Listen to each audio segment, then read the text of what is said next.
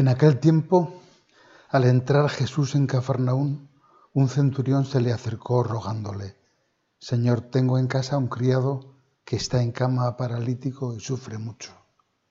Jesús le contestó, voy yo a curarlo. Pero el centurión le replicó, Señor, no soy quien para que entres bajo mi techo. Basta que lo digas de palabra y mi criado quedará sano. Porque yo también vivo bajo disciplina y tengo soldados a mis órdenes. Y le digo a uno, ve y va. Al otro, ven y viene. A mi criado, haz esto y lo hace. Al oírlo Jesús quedó admirado y dijo a los que le seguían, os aseguro que en Israel no he encontrado en nadie tanta fe. Os digo que vendrán muchos de oriente y occidente y se sentarán con Abraham, Isaac y Jacob en el reino de los cielos. Os aseguro que en Israel no he encontrado en nadie tanta fe.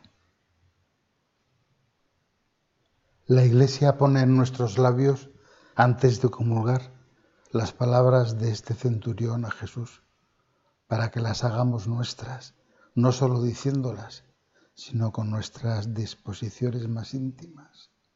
Señor, no soy digno de que entres en mi casa. Al pensarlo podemos preguntarnos, ¿cómo es la fe que encuentra Jesús en mi corazón, en mi vida?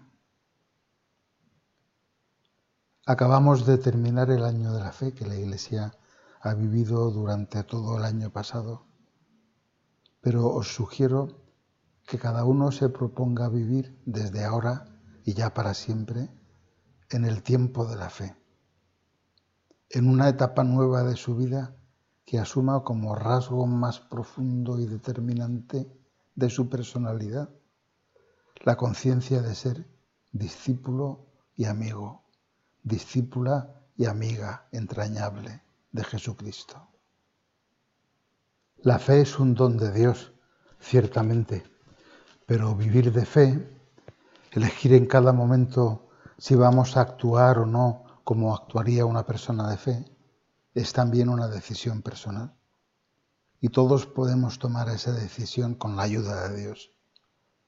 Él no niega el don de la fe a quien se lo pide, también con sus decisiones y con sus obras, con su libertad. La fe se alimenta de los sacramentos y de la oración. De lo contrario, se va convirtiendo en una fe escuálida, desnutrida en los huesos, incapaz de dar razón de sí misma, y no digamos ya de iluminar nuestra vida y transformarla. Sin ese alimento, lo queramos o no, nuestra vida real transcurrirá en paralelo con la fe. Y sabemos desde pequeñitos que las líneas paralelas nunca se encuentran, por más que se prolonguen. Tendremos una fe teórica, de nombre, pero nuestro criterio no será el que deriva de mirarnos a nosotros mismos y de mirar todo lo que compone nuestra vida con los ojos de Cristo. Sin eso, acabaremos pensando lo que se dice que todos piensan, haciendo lo que queremos pensar que todos hacen, vistiendo lo que algunos deciden que todos vistan, valorando como nos parece que todos esperan que valoremos en lugar de preguntarnos, ¿y en esto qué espera Dios de mí? ¿Qué tiene derecho a esperar el Señor de sus amigos? Quien no hace oración se condena consciente o inconscientemente a vivir fuera de la realidad, porque lo más real de nuestra realidad, aunque no sea lo más aparente, es Dios nuestra relación con Él.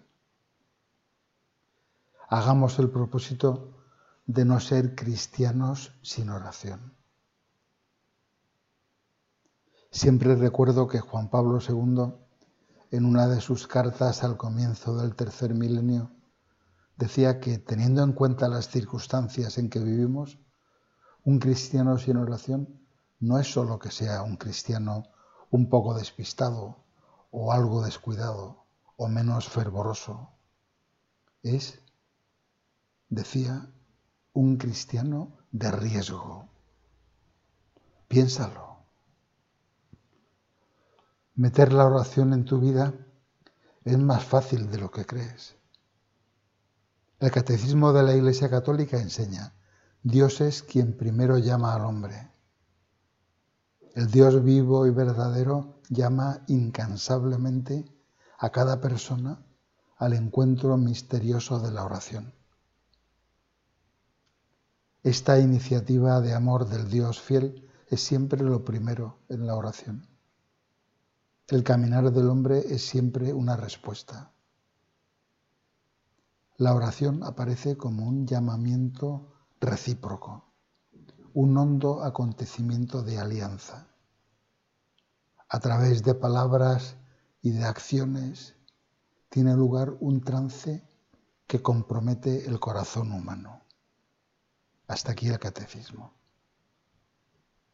No digas que no puedes, porque es el Señor quien te busca.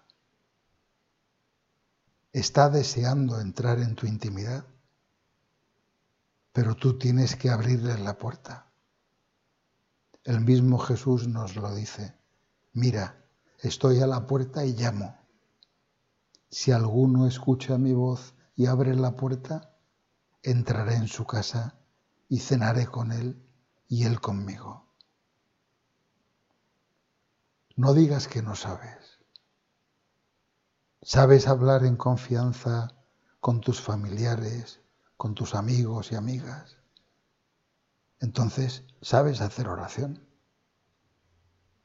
San José María te diría que no sabes orar. Ponte en la presencia de Dios y en cuanto comiences a decir, Señor, que no sé hacer oración, estás seguro de que has empezado a hacerla. Hemos dicho ayer al Señor que queremos adentrarnos en la alegre expectación de la Virgen en aquel primer adviento. Vamos a pedirle que nos ayude a practicar, pensando cómo se dirigiría ella en estos días al niño que crecía en su vientre y procurando dirigirnos personalmente a él con igual ternura y confianza.